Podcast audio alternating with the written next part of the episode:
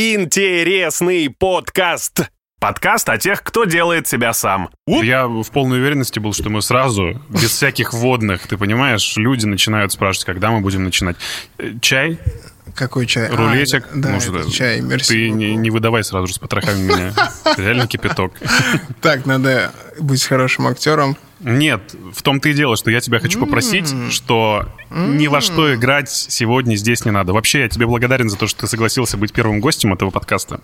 Это очень важно, правда, для меня это искренне важно. Мы сегодня будем с тобой про много говорить, э, про музыку в том числе, Воу. про тебя. Воу. Ты, кстати, помнишь нашу первую встречу в офисе? И нет, я единственное, что помню, что я запомнил твое лицо одним из первых, потому что ты похож на Шайла Бао. Да, ты мне это, об этом и сказал. Это была наша встреча в лифте. Э, Это был наш первый диалог. А встреча была немножечко раньше. Я на тебя обратил внимание не потому, что ты выглядишь так, как ты выглядишь, да? А от тебя исходила какая-то невероятная уверенность. Ты был очень э, такой, знаешь, добрый, что ли, к окружающим. Ты был с таким внутренним стержнем, и я уверен, э, что это тебе далось не сразу. У тебя не с самого начала была такая фигня. И явно это долгий путь э, к осознанию себя в обществе, явно это большая работа над пониманием, что происходит э, в окружающей среде.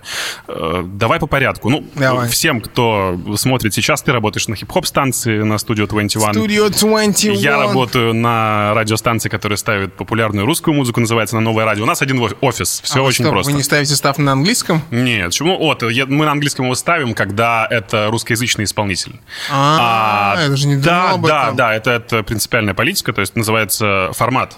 Все очень просто объясняется. Э, так вот, ты родился в Мытищах? Реально? Ну, это типа такая штука, что ты же никогда не знаешь, что было реально. Надо просто доверять родителям. Родители Э. Так вот, э, родители тебе сказали, а как они, черт возьми, оказались в этих Мытищах? Расскажи. Отец, он э, служил... э, типа есть полиция и есть что-то по типу спецназа в Нигерии. Серьезно? То есть специальные, да, подразделения полиции. Он там служил, и он запомнился тем, что он никогда не брал взятки, как он рассказывает. Типа в Нигерии те, кто работали в полиции, они шли туда, чтобы нагревать народ. И поэтому его отправили в Россию переучиваться. Ты про это? Но это из его истории, то, что всегда, когда выбирали людей на наряд, все говорите, мы с Сильвестром не пойдем. И потом как-то случайно случилось то, что Нигерия и Союз договорились о трансфере, и из всего штата нужно было выбрать двоих сотрудников. Выбрали его и другого человека. Это было в каком году? О май гаш. 89-й? Это был 89-й. Он уже переехал с твоей матерью, то есть он был с ней знаком там. Он... Мои родители, они из э, глубокой христианской жизни. Это одна из самых, типа, таких строгих церквей в Нигерии. А тебя воспитывали в религиозной семье? Серьезно? Абсолютно. Абсолютно. И, типа, как отец рассказывал, он увидел женщину в церкви, и какой там процедура. Ты говоришь старшему группе, старшая группа организовывает комитет, и комитет решает, подходит ли, подходите ли вы друг другу вообще по некоторым принципам. А, то есть э, для начала комитет знакомит мужчину с женщиной? Для начала комитет взвешивает, создадите ли вы хорошую пару или нет. Там молитва, решение пастора. А на каких э, это принципах базируется? Во-первых, если человек, скажем, мужчина, он э, духовно очень развит, а женщина не очень, то они говорят, что нет, это будет не очень хороший брак. Или если, я не знаю, из разных племен, условно говоря, потому что в Нигерии племенная штука, она очень популярная. Из разных племен, другие факторы, они принимают решение, типа, да, окей, вы можете дать э, знать своему партнеру, что ты хочешь создать семью. Разница в возрасте влияет? Разница в возрасте, э, какие-то там штуки по здоровью, но основная штука это именно духовная. Так как это церковь, типа духовные вещи, идет молитва, и если комитет дает добро, то ты идешь и говоришь, что вот так-то я хочу на тебе жениться. И долго шла эта процедура знакомства твоего отца и твоей матери? Никогда на самом деле не спрашивал. Но я думаю, то, что комитетские дела это неделя, может быть. Но сама процедура до того, как ты идешь к родителям, это несколько месяцев. Черт, ведь это политика. То есть фактически того. э, в отношения людей изначально в Нигерии вмешиваются другие люди и решают, э, как тебе жить. Ну, это типа строится из того, что эта церковь, она хочет в первую очередь добиться того, чтобы люди попадали на небеса, Поэтому все, что делается в этой церкви, оно должно быть выверено в первую очередь через молитву и через Библию, через прочее. А насколько э, церковь с государством сопряжена в Нигерии? На самом деле, все в Нигерии сопряжено с религией. Абсолютно все. Это либо ислам, 50% населения, либо это христианство. Вплоть до того, что если какая-то политическая кампания, то можно часто увидеть плакаты о том, что «да благословит нас Бог», там и прочие вещи, и прочее. То есть идея Бога в Нигерии, она довольно популярная. Ты знаешь, я сейчас э, пытаюсь эм, понять следующее. То есть, э, когда твои родители э, договорились, что они будут вместе, mm-hmm. они поняли, что им надо жениться, mm-hmm. они решили, что все, мы связываем друг, друг, друг, друг с другом, связываем свои жизни, и э, фактически нам надо детей. Так все было, да, как в обычной Скорее семье? всего, да, примерно так. И... И вдруг отцу говорят, что типа, у тебя есть возможность уехать в Союз. И, насколько я знаю, насколько я помню, он уехал сюда, пробовал тут год или полтора, и только потом приехала мама. Типа год-полтора, и только потом он решил, что нужно завести сюда вторую половинку. Ты родился в 90... 94 году. Ты понял, что тебе будет житься, наверное, не просто когда, когда ты осознал, что ты отличаешься от других ребят? Я не думаю, что в моей голове это никогда не было чем-то большим. До того момента, когда родители начали с нами проводить серьезные разговоры, до того момента, когда я начал слышать истории. Какое-то время, какое-то лето мы жили э, с друзьями семьи, там было два парня, они были старше лет на 6, на 7, иногда они возвращались домой там побитые, еще что-то, еще что-то. Примерно это было лет 6, может быть, 7. Тогда я понял, что есть что-то происходящее на улице, о чем я не знаю. Ты ходил в детский садик, как все нормальные русские ребята? Да, мы тещах детский сад, и кроме меня с сестрой там был еще один мальчик из Камеруна вроде. И наверняка ты столкнулся именно в детском саду с первой э, проблемой, которая каким-то образом задела тебя внутренне. Из детского сада единственная память у меня это то, как меня чувак научил слову «вчера». А, а у тебя в семье по-русски не разговаривали? Никто. То есть дома мы говорили только на английском. Я на самом деле не знаю до конца, как это получилось с русским языком. Но я знаю, что у родителей были какие-то друзья, и они периодически, мы там у них были или еще что-то, но дома все говорят на английском. Ты знаешь, у меня, я это вспомнил, когда готовился к нашей с тобой встрече, был сосед с третьего этажа, его звали Рома, mm-hmm. И у него была смуглая кожа, mm-hmm. и все, естественно, во дворе его называли негр. Mm-hmm. То есть э, один чувак сказал, другие маленькие подхватили, много ума не надо. Угу. И ты понимаешь, что человек, он никакое отношение э, к темнокожей расе не имеет вообще. Он а, просто он про... немножечко смуглый. И в этот момент мне пришло осознание, что э, в России э, само понятие расизм, оно прежде всего э, у людей стоит э, наравне с внешностью. То есть это mm-hmm. не глубокое клеймо, понимаешь? Mm-hmm. Это не какая-то культурная вещь, это не какие-то повадки людей, которые принадлежат другой расе. Это именно внешнее отличие. Понимаешь, да, когда ты видишь человека с каким-то не таким разрезом глаз, точнее, русский человек видит uh-huh. какого-то не такого человека, он сразу же говорит, о, смотри, узбек, например. Uh-huh. Когда он видит э, чуть темнокожего чувака, он говорит, смотри, негр. И мне кажется, именно в нашей стране такая проблема, когда э, мы действительно встречаем э, по одежке. Хм. Ты не думал? Я бы сказал, счет? что это в России есть расизм, да, но тут больше история про ксенофобию. То есть у каждого народа есть какие-то свои загоны. Там, условно говоря, когда я вижу людей с Кавказа, первый вопрос: "Эй, братан, ты мусульманин?" Типа, Тебе вопрос да, от типа, кавказцев? Да, братан, мусульмане. Однако, когда я говорю христианин, такие, э, разочаровал. Оф, оф. То есть у каждого народа в России, у людей с Кавказа одно, у русских третье, у татар четвертое, пятое. Нет, нет какого-то общего вектора, который может бы сказать, что люди в России или судят других людей таким-то, таким. Но они судят по внешности. Прежде всего. Люди из Кавказа не судят вообще по внешности. Я не помню ни одного, ни одной истории, чтобы какой-нибудь лезгин еще сказал, эй, черный или Да, я сейчас тебе говорю про чистокровных русских людей. Ну, про mm. тех, кто действительно имеет какую-то предрасположенность этническую к презрению, к которая может сказать, что, о, смотри, если ты не истинный ариец, условно хм. говоря, то ты не наш. И действительно, мне кажется, что... У русских людей я согласен, да. Внешность какие-то культурные моменты тоже очень важны. Чтобы... Ты не задумывался об этом? Как э, избавить людей от э, вообще э, сопоставления человека непосредственно с его внешностью? Что должно произойти? Мне кажется, что вот в словах э, раса, национальность уже заведомо заложен вот этот, вот этот конфликт.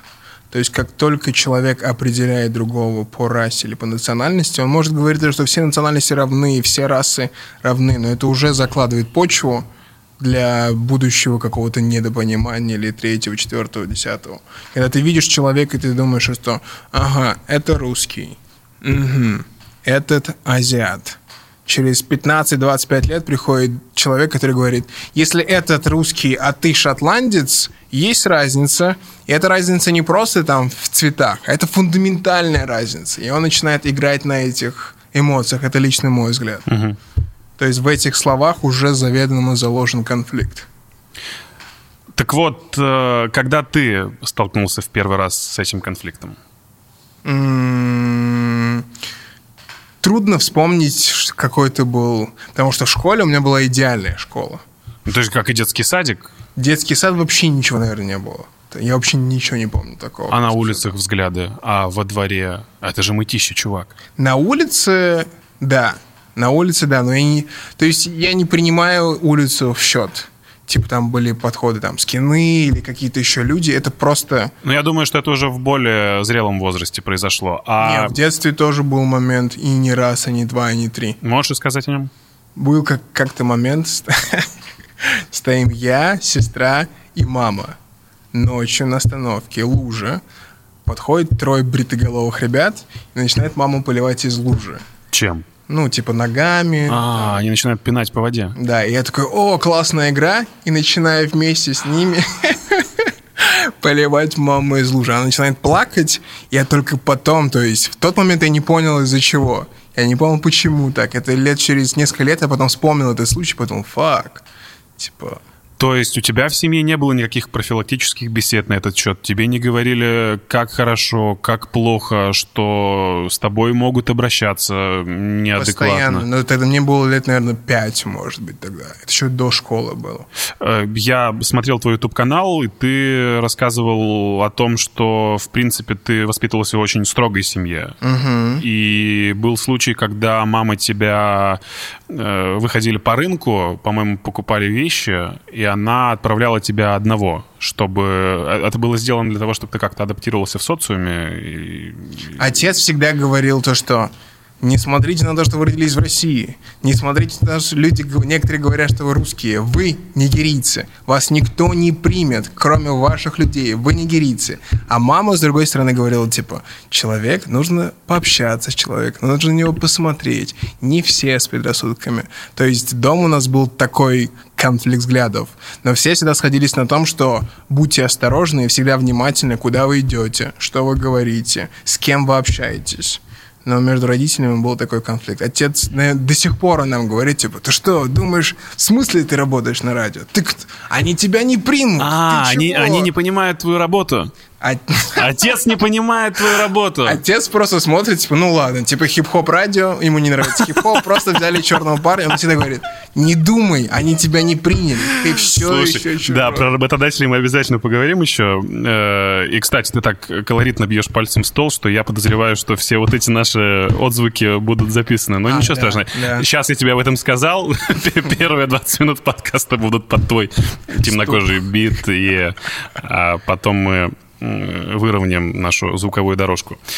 Э, когда ты начал учить русский язык? С Русланом недавно общались, он мне, то есть я всегда думал то, что в детском саду, типа, мы выучили русский язык. Uh-huh. А он мне сказал, типа, это так не работает. Если ты дома не говоришь на языке, то должно был быть какой-то момент, когда тебя кто-то научил.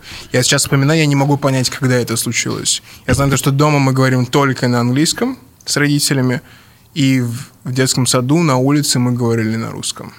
Когда случилось то, что мы выучили этот язык, не было никаких нянь, не было учителей никаких в таком плане. Когда ты понял, что ты чисто разговариваешь, ты думаешь на этом языке?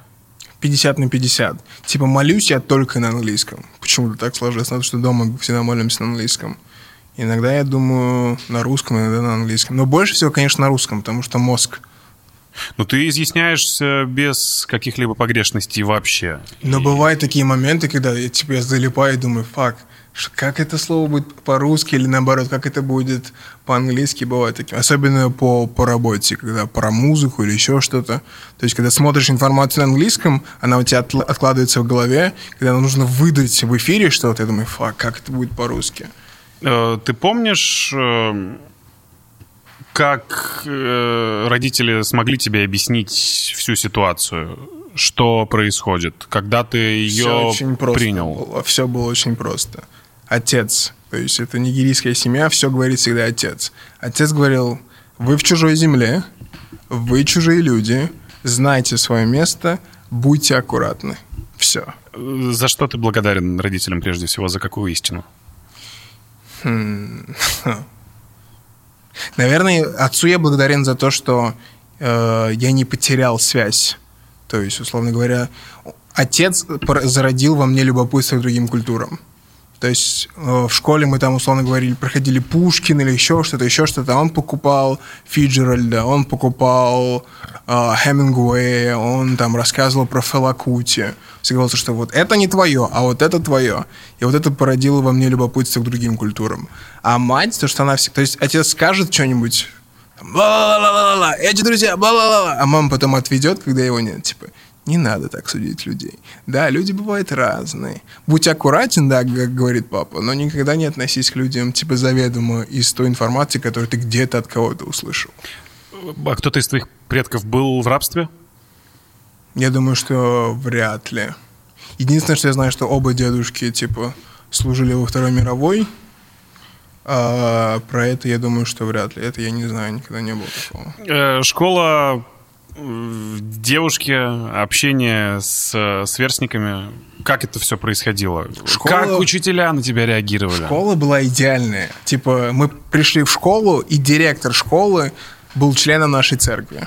То есть она привела нас в свою школу. Что-то в мытищах все происходит, серьезно? Ну, мы, мы не переносимся с одной точки планеты на другую. Это все в мытищах, да, протестантская церковь. Она была директором сельской школы, она привела нас туда, и, типа, все устроило. Я помню, когда мы сидели в кабинете директора, зашла Елена Михайловна, классная руководительница, так посмотрела, послушала, потом говорит, сейчас, подождите. Ушла в класс, и только я потом понял, что она предупредила, потому что мы когда зашли с сестрой в класс, ребята прям сдерживались, типа было видно то, что с ним провели беседу. А сдерживались, чтобы... Ну, естественная реакция, типа, блин, это сельская школа, типа, офигеть, что за типы, типа, два, один ты еще ладно, а тут два, блин, что у девочек тоже... То есть это было видно на их лицах, я так потом об этом подумал. У тебя хорошие отношения с сестрой? Да, да, очень хорошие. Она живет в России, тоже в Москве, да? От брат, сестра, мама, папа, мы все здесь живем. И в школе не было ничего. Наверное, потому что она сельская, я об этом тоже иногда думаю. То, что повезло, это была сельская школа. А сельская в каком плане? Ты имеешь в виду Мытищи, ты называешь Мытищинский район.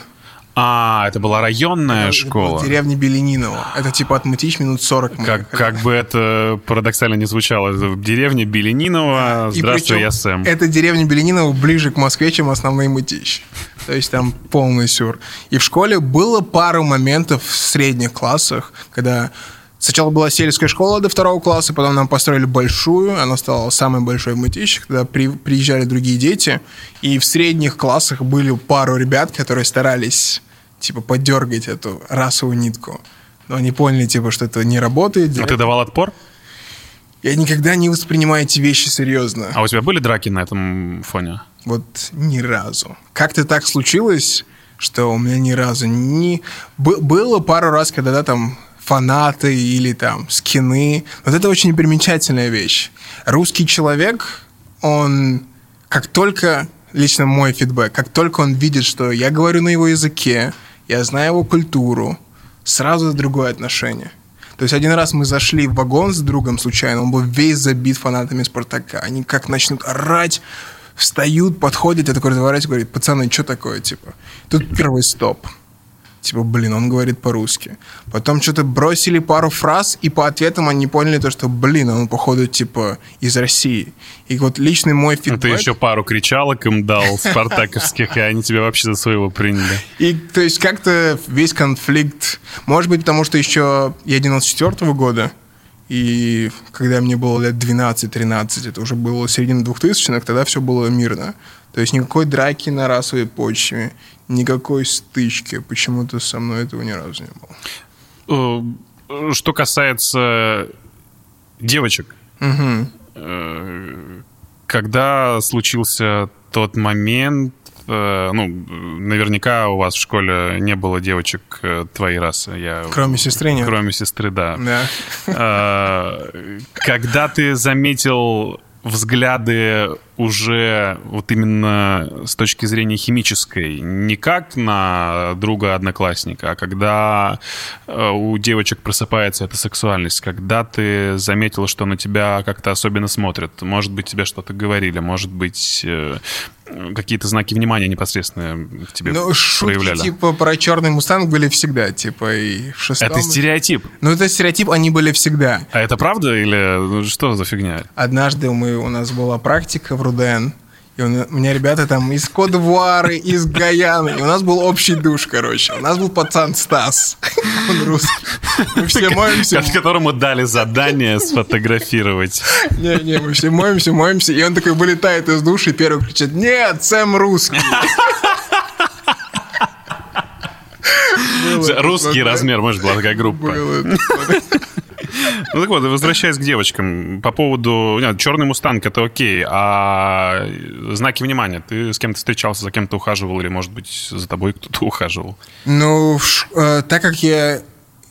Родители очень сильно акцентировали этот религиозный момент, типа, наверное, у меня сложился какой-то блок, и за всю жизнь у меня была только одна девушка, потому что в школьные годы как ты, когда ты просыпаешься, ты читаешь Библию, молишься, потом вечером то же самое, потом ты идешь в церковь в воскресенье, потом э, дома всегда играет религиозная музыка, фильмы. Это как-то все давило, и я чувствую, то есть я верил в это серьезно. То, что секс до свадьбы нельзя, то, что ты там нельзя проявлять внимание к девушке. Ну, целоваться хотя бы можно? Нельзя целоваться. Это все то есть, сильно давлело. О. И первые отношения у меня были, мне было года 20, не 21 было первое отношение. В смысле, ты до 21 года ни с кем даже не целовался в засос? Серьезно? Религиозная семья. Как ты жил до этого? Как ты сублимировал свою сексуальную энергию? Куда ты ее направлял? Я вообще не знаю. Но это, это классическая история для христианских семей. Тебя это не парило, что ты девственник? Для меня это не было никогда каким-то моментом. То есть это все, что я знал. То есть э, это атмо... родители создали отличную атмосферу дома. То есть я приходил домой, я получал там все, я выходил на улицу, и то, что предлагала, условно говоря, улица, она не перевешивала то, что мне давали дома. Ну, ты же ходил на тусовки, ты же явно отрывался с ребятами в студенчестве. 21 год — это какой? Это, ну, третий, раз... третий курс, четвертый курс, Нет, третий? стой. Первый, второй курс. 20 лет мне было на втором курсе. И, блин, у меня это правда не укладывается в голове, что я парился по поводу своей девственности, а я ее лишился в 17. Прикинь, как а все пацаны уже в школе попробовали, а я еще не мусоленный. Как-то так. Э, целованный, но не мусоленный. Я, я тебе клянусь, я очень сильно переживал. А ты, я уверен, что ты всегда выглядел так статно, всегда излучал ту энергию, которую излучаешь сейчас. И неужели не было, правда, девочек, которые хотели на тебя залезть? В прямом смысле. Если говорить именно про русских девочек, да? Да, конечно. Русская девочка, она может показать, что ты ей нравишься, но... Но в целом остаться принцессой.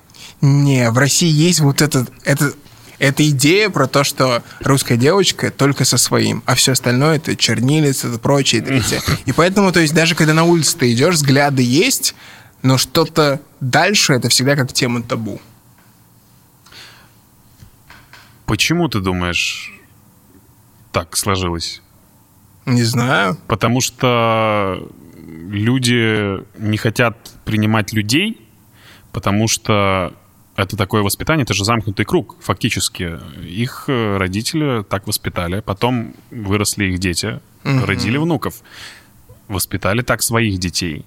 И это абсолютно ни к чему не приведет. Что должно произойти в умах русского, русских людей, чтобы избавить их от стереотипа. Фактически мы сейчас живем в очень раскрепощенное общество, в очень Сейчас, раскрепощенное да. время. Наше Сейчас, общество к этому очень быстро адаптируется. Но не до конца эта стена сломана.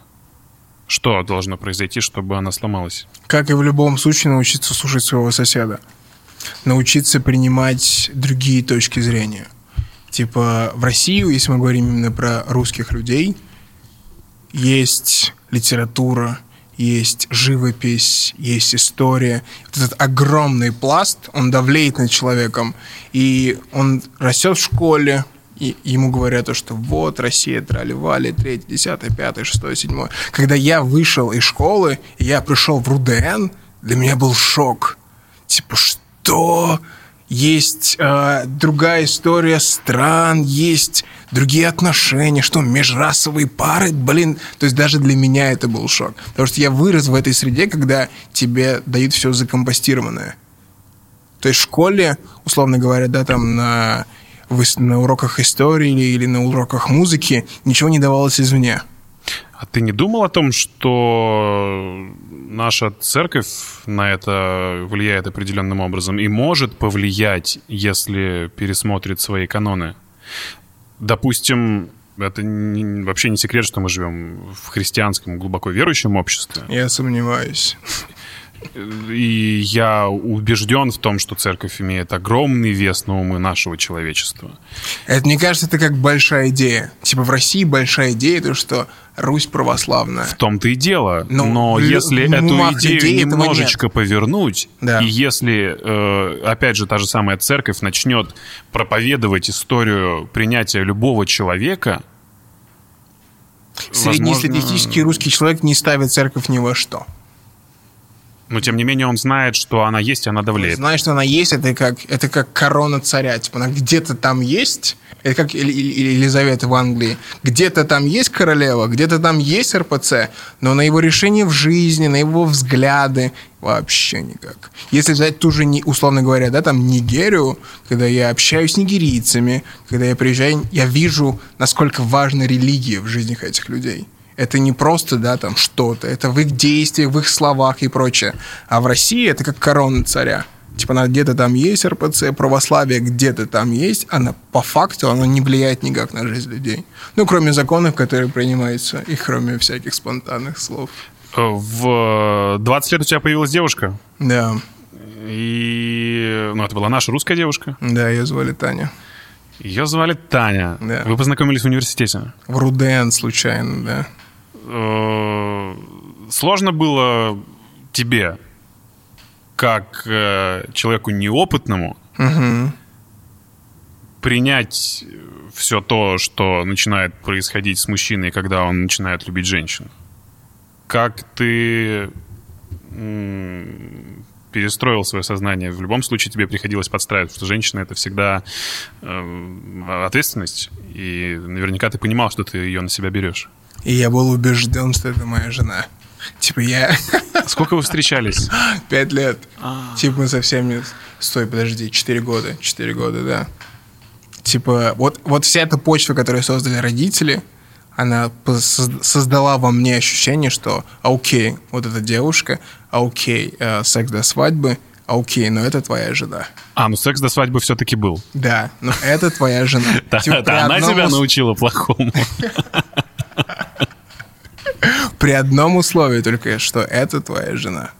И когда ты понял, что это не твоя жена, Я понял, что в целом институт семьи и брак это не то, что меня привлекает. Я всегда это понимал, но на четвертый год я понял, что брак, семья это типа не моя тема. ты пока не готов. В целом я не понимаю необходимости брака и семьи. Кроме того, если ты хочешь создать детей. А окей, я это понимаю. Ну, то есть ты э, думаешь о том, что детей можно создать и без брака. Я Нет, правильно если вы понял? хотите создать семью детей, я понимаю оправданность брака. А просто для отношений, как ступень эволюции отношений, я не понимаю, для чего нужен. Пока что ты не хочешь детей. Нет. Как тебя приняли ее родители? Ее, у нее мама только. Мама открытая. Ну, наверняка она ее тоже подготовила перед тем, как. Мама, нет, а вот сестра у нее загон. Сестра у нее загонами. Типа, что? Кто? Сэм? Какой? Что он? Ты что? Он черный? Ты издеваешься? От них же странно пахнет. Есть такая легенда, типа, что о чем? А от тебя реально странно пахнет? Кто-то тебе говорил на этот счет? Не, она мне говорила, что подруги ее все спрашивают, типа, блин, от них правда? Слушай, можно понюхать? Я серьезно. Типа, от А тебя нормально пахнет, правда странно пахнет? Это один из самых больших стереотипов. Возможно, когда ты потеешь, от тебя начинает исходить какой-то феромон. Наверное. Э, А твои родители как отнеслись э, к девочке? Родители, мама сама, типа, вынюхала. Я ей не говорил. А, Ты боялся? Ну, потому что, да, это, типа, для них это был бы шок. Но, на самом деле, отец нормально отреагировал. Я думал, то, что он, типа, очень плохо отреагирует, но он нормально отреагировал. Мама тоже нормально отреагировала. Но Они узнали очень поздно, на третий год, наверное, или что-то в этом роде. То есть вы не жили вместе? Как Не, ты скрывал все это? Я жил в общаге, она часто летала за границу по работе. Она жила, в, типа, у нее в Тольятти учеба была. Она приезжала на Моск- в Москву, и мы там месяца 3-4 жили вместе, потом она опять уезжала, и такое было. А родители был дисконнект, потому что они были в мутичах, а я все это время жил в общаге. Это э, она тебе помогала э, развивать твой видеоблог на Ютубе? Не знаю, не было такого. Как ты придумал эксперимент с э, беспрерывным контактом на протяжении 4 минут на расстоянии 20 сантиметров? То есть, давай расскажем поподробнее. Есть, я увидел какую-то статью о том, что если чело- два человека смотрят в глаза друг друга на протяжении четырех минут, у них создается интимная связь. Это типа научно доказано или еще что-то. Если беспрерывно смотреть человека. Что подразумевается Интимная, в в смысле, бля, интимности? близкая связь. То есть рушится вот этот барьер незнакомости или этот барьер, то, что мы разные. Четыре минуты непрерывно ты уже создаешь какую-то связь, ты знаешь этого человека. То есть, если мы сейчас с тобой встанем условно из этого стола, подойдем к Даже, стене, даже так, если мы будем смотреть друг на друга 4 минуты, беспрерывно. Даже вот сейчас мы смотрим... просто просто молча или мы можем говорить при этом? Главное, чтобы не отрывалась связь. Это же тяжело смотреть человеку в глаза очень долго. Это очень тяжело. Э, Это очень тяжело. А моргать можно при этом? Моргать. Это не игра никакая. Не, моргать можно, да. Просто самое главное не, не разбивать вот эту связь. И к чему привел этот эксперимент?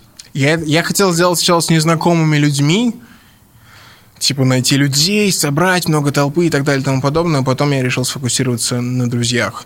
Не было никакого большого результата. Если я бы собрал людей, то, возможно, можно было бы говорить о каких-то выводах. А так это были друзья, и ты просто смотришь 4 минуты в глаза другу и расслабляешься. Ты понимаешь, что это, да, это твой близкий человек, да, это твой друг.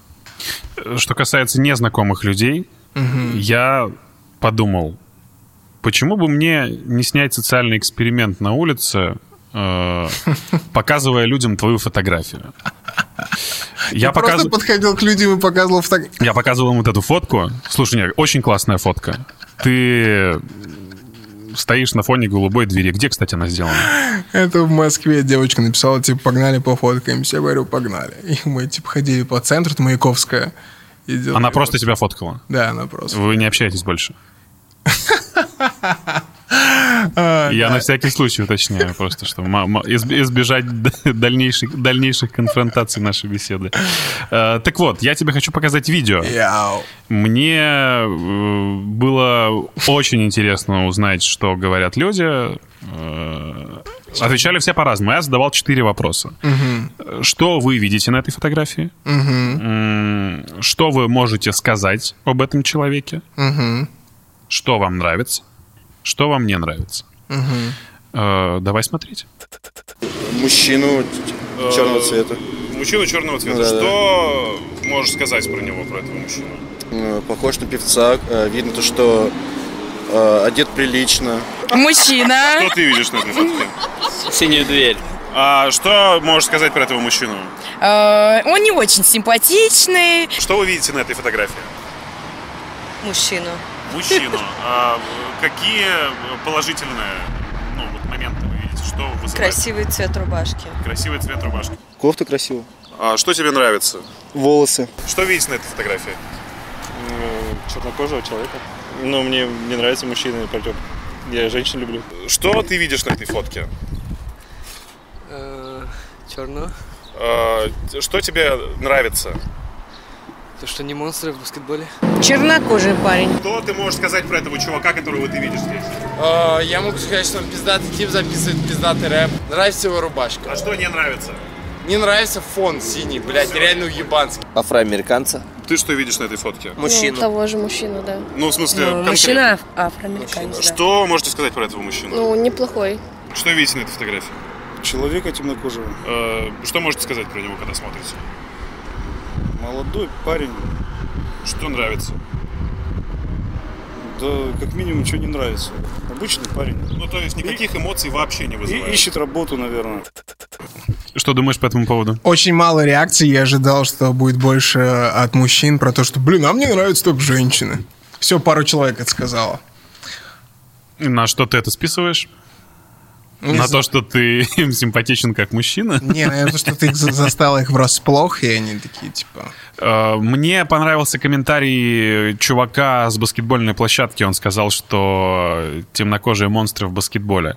Но я не понял одного. Почему никто не сказал, что вы монстры в музыке?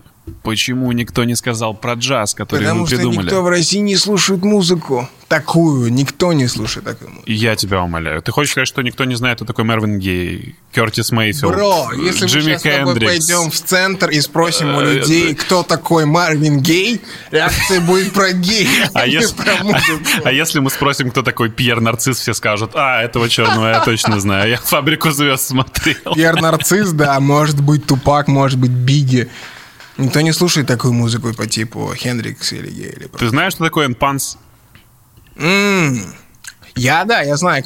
Да, я знаю. Ты знаешь, что это первый темнокожий русскоговорящий рэпер, который э, участвовал в таких группах, как... э, Напомни мне, Не помню пожалуйста. название. Я знаю, группа что кроме Энпанса Легальный еще бизнес и братья наличные. Вот, совершенно верно. есть еще и Саймон, который работает на Energy, он тоже делал рэп. И он начинал как рэпер, как MC. Что ты думаешь по поводу русскоязычных темнокожих чуваков в музыке? Я вообще думаю, то, что в, Рос- в России сейчас такой момент, мне почему-то так кажется, что переломный. Мы будем видеть больше не просто там темнокожих россиян, мы будем видеть больше людей э, не русской формальности в мейнстриме. Мне почему-то кажется, что настал этот переломный момент, когда мы будем видеть больше людей по типу бурятов в мейнстриме, мы будем будем видеть больше... Казахов. Не именно я говорю про коренных россиян, коренные народности А, России. Это как было года два назад, когда Мединский сказал про мультик был какой-то или фильм а, из Бурятии, и он сказал, какой-то космополитичный материал, почему мы стараемся угнаться за этой мировой модой про all-inclusive. Типа, министр культуры сказал такое про бурятский фильм или бу- бурятский сериал. А что за фильм, о чем он? Я не помню, я просто помню этот заголовок, я его прочел, мне отпечаталось, что буряты сняли либо мультик, либо сериал, и Мединский сказал, что это слишком космополитично, мы стараемся угнаться за этой модой про толерантность и прочее. Что скажешь про историю на концерте Кендрика, когда он вызвал э, из зала девочку зачитать э, совместно трек, э, и она не пропустила слово «нигер». И все Это- ее очень жестко застебали. Это личная история. Два человека на сцене, да? И один тебя просит, не говори, пожалуйста, это слово. А окей, ты можешь сказать либо да, либо нет. Если ты фанат этого человека, ты можешь уважа- уважать его просьбу и сказать, окей, прости, или не А уважать. он ей говорил о том, что не произноси это слово? По-моему, такого не было. Она сказала это слово, и он сказал, пожалуйста, не говори это. Ну, там, по-моему, все на этом закончилось, и ее погнали со сцены. Да, но типа люди раздули из этого историю. Люди не заметили историю отношений двух людей, просьбу человека просто. Это могло быть совсем другое слово. Могло быть слово «воробей». Не говори слово «воробей». Люди напрыгнули вот на это слово. Типа, йоу, он надо говорить в треках, бла-бла-бла-бла. Лично, как я бы это воспринял, человек, которого я уважаю, просит не говорить слово. А окей. Не, да, это странно. Почему он попросил его не произносить этого слова, если оно есть в его же треке? Ну, то есть, фактически, если у Это тебя... очень длинный разговор про... Недавно я смотрел интервью с Coolboy Q, которое сбило меня с толку. Он общался с диджей Ибру. Диджей Ибру — это столб радиовещания в Штатах по хип-хопу с Coolboy Q. И Ибра спрашивает его вопрос про хип-хоп-культуру, про... Даже не про хип-хоп-культуру, а про гангстеров, про Комптон. И Schoolboy начинает отвечать, и потом он вдруг такой, типа, нет, они не должны этого знать. Люди забывают, что хип-хоп-культура — это очень маргинальная история. Это история, в которой очень много крови, в которой очень много смертей, в которой очень много задетого эго. Просто так случилось, что оно в мейнстриме. А для этих людей это история их погибших отцов, это история их э, братьев, которые в тюрьме просто так сидят. Если он просит тебя не говорить, к тому же это Кендрик Ламар, это абсолютно адекватный человек, то нужно посмотреть на эту историю и сказать, окей, Это что-то сродни русскому шансону, да? Когда мы знаем, что такое сидеть в тюрьме. Мне кажется, это больше сродни с историей о Великой, о Второй мировой. Типа есть вещи, которые табу для русского человека. Они связаны во многом со Второй мировой. Ну, у нас не так много музыки, которая задевает э, Тут не про историю. музыку, тут про вот это слово на букву «Н». Это... Не хочу приводить примеров, за- потому что закроет подкаст, но это то же самое, как если бы ты, как русский человек, уважающий этот пласт истории, попросил бы другого человека извне, пожалуйста, будь аккуратен с этим. То же самое просит Кендрик Ламар. Пожалуйста, для меня это не слово на букву «Н». Для меня это мои люди. Пожалуйста, будь аккуратен с этим. Он мог ее предупредить до того, как они начали читать. Он мог это сделать, да, он мог сделать тысячу вещей, он мог не использовать это слово в этом треке. Тут не важно, тут важно вот этот именно контакт двух людей. Просьба была, типа, пожалуйста, не надо. А люди все из этого раздули, типа, а, к тому же я понимаю, если это был бы... Это как, знаешь, как э, учительница предупредила твоих одноклассников перед тем, как ты вошел в класс, э, не кричать «Оу, к нам пришел темнокожий». То же самое. Он мог это сделать, базару ноль. Но важно вот именно вот этот интеракшн, который у них случился. И здорово, что она, она прояв- проявила уважение к этому. Это здорово. А люди, то, что они там обсуждали, слово на букву «Н», оно... Я лично очень редко. Иногда, когда я это говорю, типа, говорю слово «ныга», я такой, фак, блин. Я же... Что зазорного в произношении этого слова? Что э, оно задевает внутри темнокожих людей? Ну, если Есть такие э, харизматичные слова по типу чурка, кацап и хохол. Это то же самое. Это то же самое. Если ты придешь на Кавказ и скажешь, типа, эй, чурка, или ты придешь, я не знаю, в русскую семью, скажешь, о, семья Кацапов. Ну, или жид, как с евреями. Или жид, как с евреями, да. Только самое...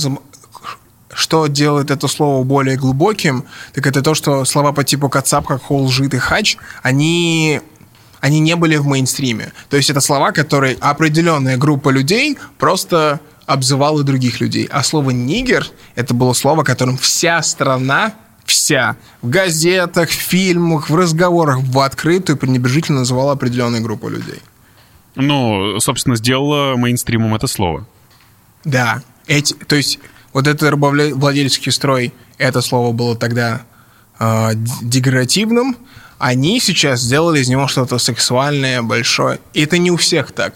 Некоторые говорят, типа, да, все кто угодно может это говорить. А для кого-то это все еще большой, больш, больш- большой момент. Поэтому, что я говорю лично людям, которых я знаю, типа, йоу, если ты вдруг скажешь это слово, и чувак справа скажет, типа, фак, я за тебя заступаться не буду. Потому что очень важно в, лю- в любом взаимодействии с человеком Давать себе отчет в том, что ты говоришь. Да. Совершенно верно. Как ты пришел к хип-хопу?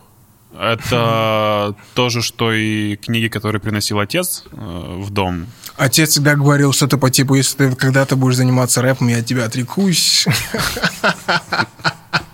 Иди пой в церковный хор.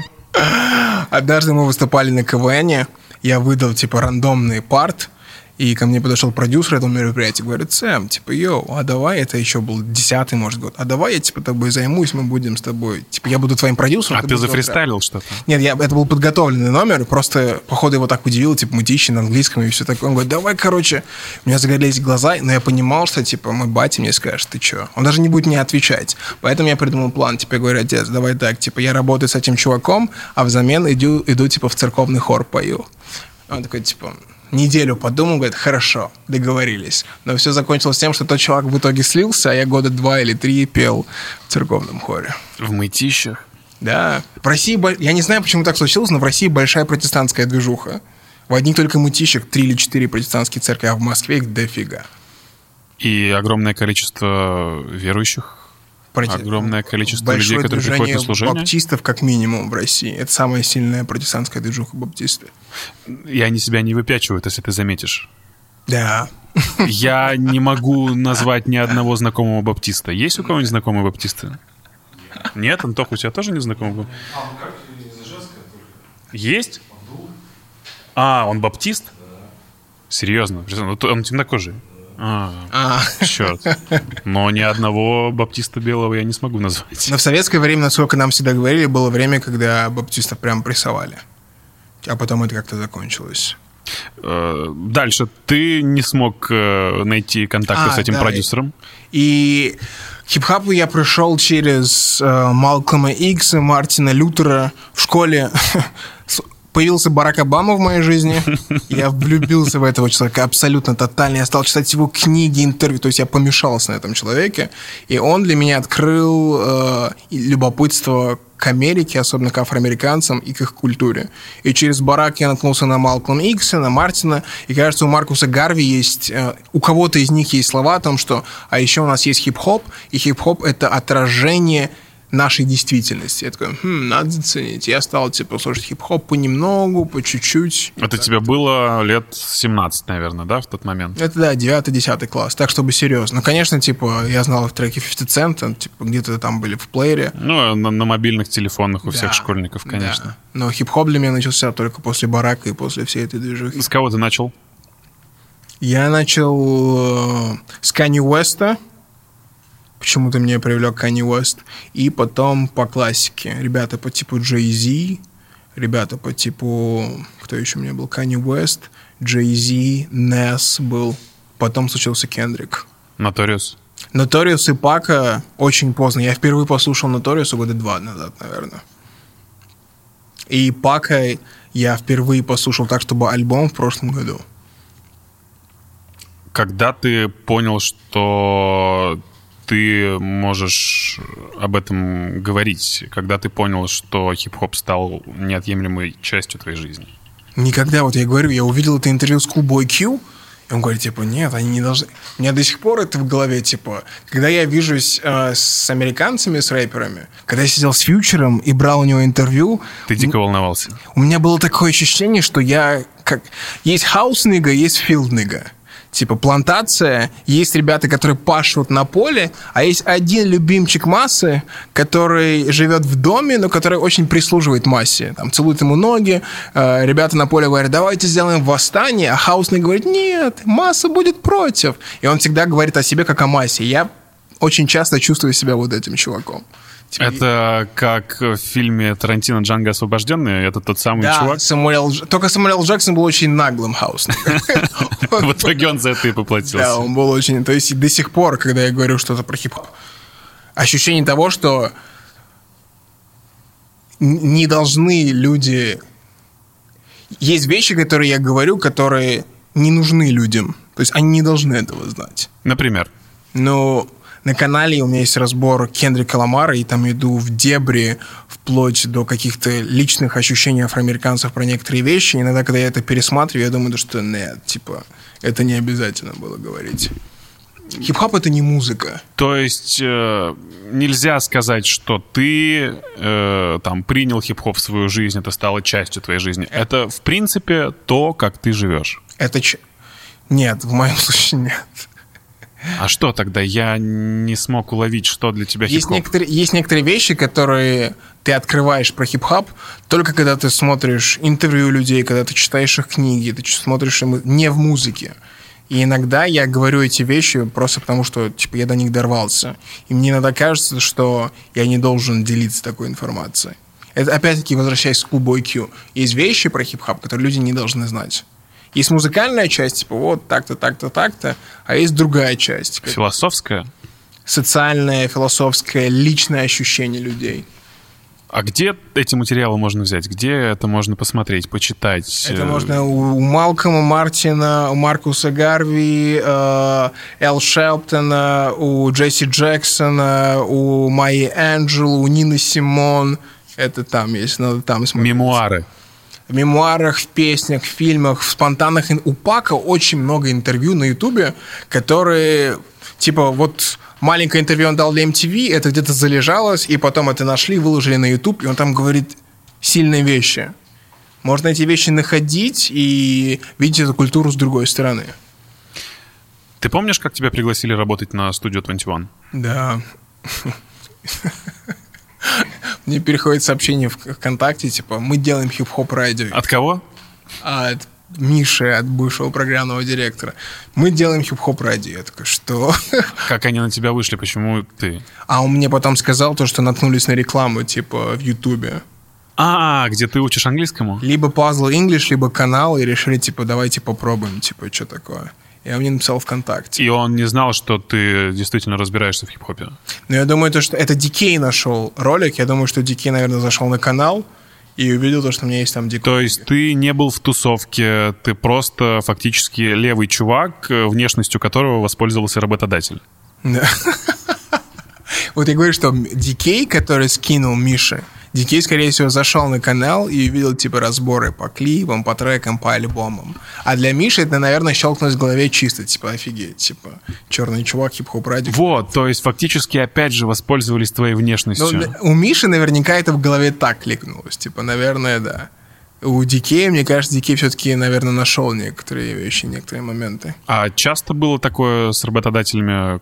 Привлекали тебя в какие-то проекты благодаря твоей внешности? Кем ты работал до? Ну, э, в школе как-то так случилось, что я очень за- занялся культмассом. Типа, на- у нас была там маленькая сельская школа, в третьем классе открывали большую, приехал губернатор, и заочь такая, так, у нас есть два черных ребенка, которые говорят по-русски, и мы читали стихи. Пушкина.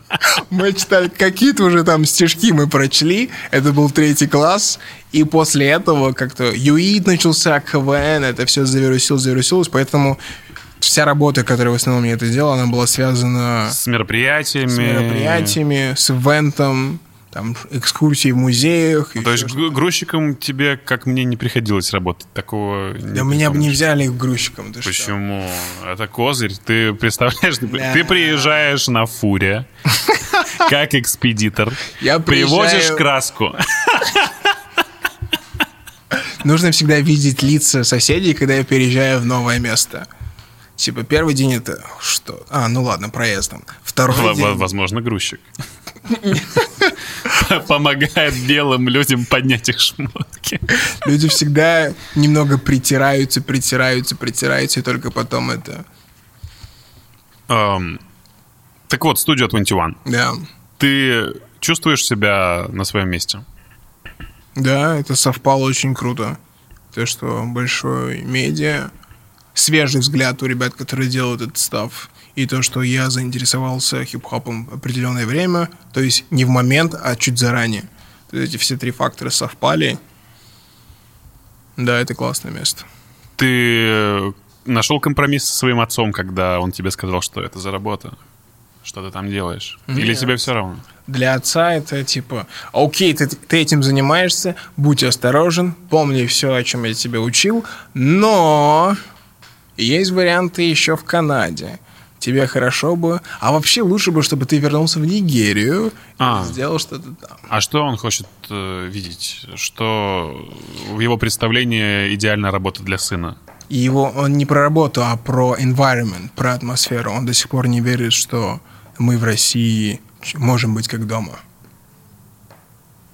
Ты с ним согласен? Нет. Я согласен, что в целом в России очень трудно принимать людей, которые, как мне говорили иностранцы, все, с кем я учился в Руден, типа, «Йоу, Сэм, что за тема? Почему, если я не знаю русский язык, они меня не принимают?» Типа в России я чувствую, что оно в мейнстриме, вот эта идея, она есть. Типа очень трудно попасть в этот внутренний circle. Но так как я тут уже живу, типа, с рождения, есть круг людей, а на все остальное не так важно. Ты знаешь, э, как расширить сознание русских масс? Ты знаешь, каким образом ты будешь действовать дальше? А, Мне кажется, что да. Как э, тот чувак сказал, типа, слишком дерзкий. Нужно забрасывать такие вещи. То есть шок это, шок это самый, самый, наверное, доступный и легкий открыватель. Типа, когда ты шокируешь человека, он обращает внимание. И можно работать с этой почвой. Я вот все это время смотрю на тебя и совершенно иначе теперь тебя воспринимаю. Это очень странное ощущение, потому что э, пока мы с тобой пересекались в офисе, у нас не было такого продолжительного разговора. И я тебе очень благодарен за то, что ты дал мне возможность покопаться в твоей голове.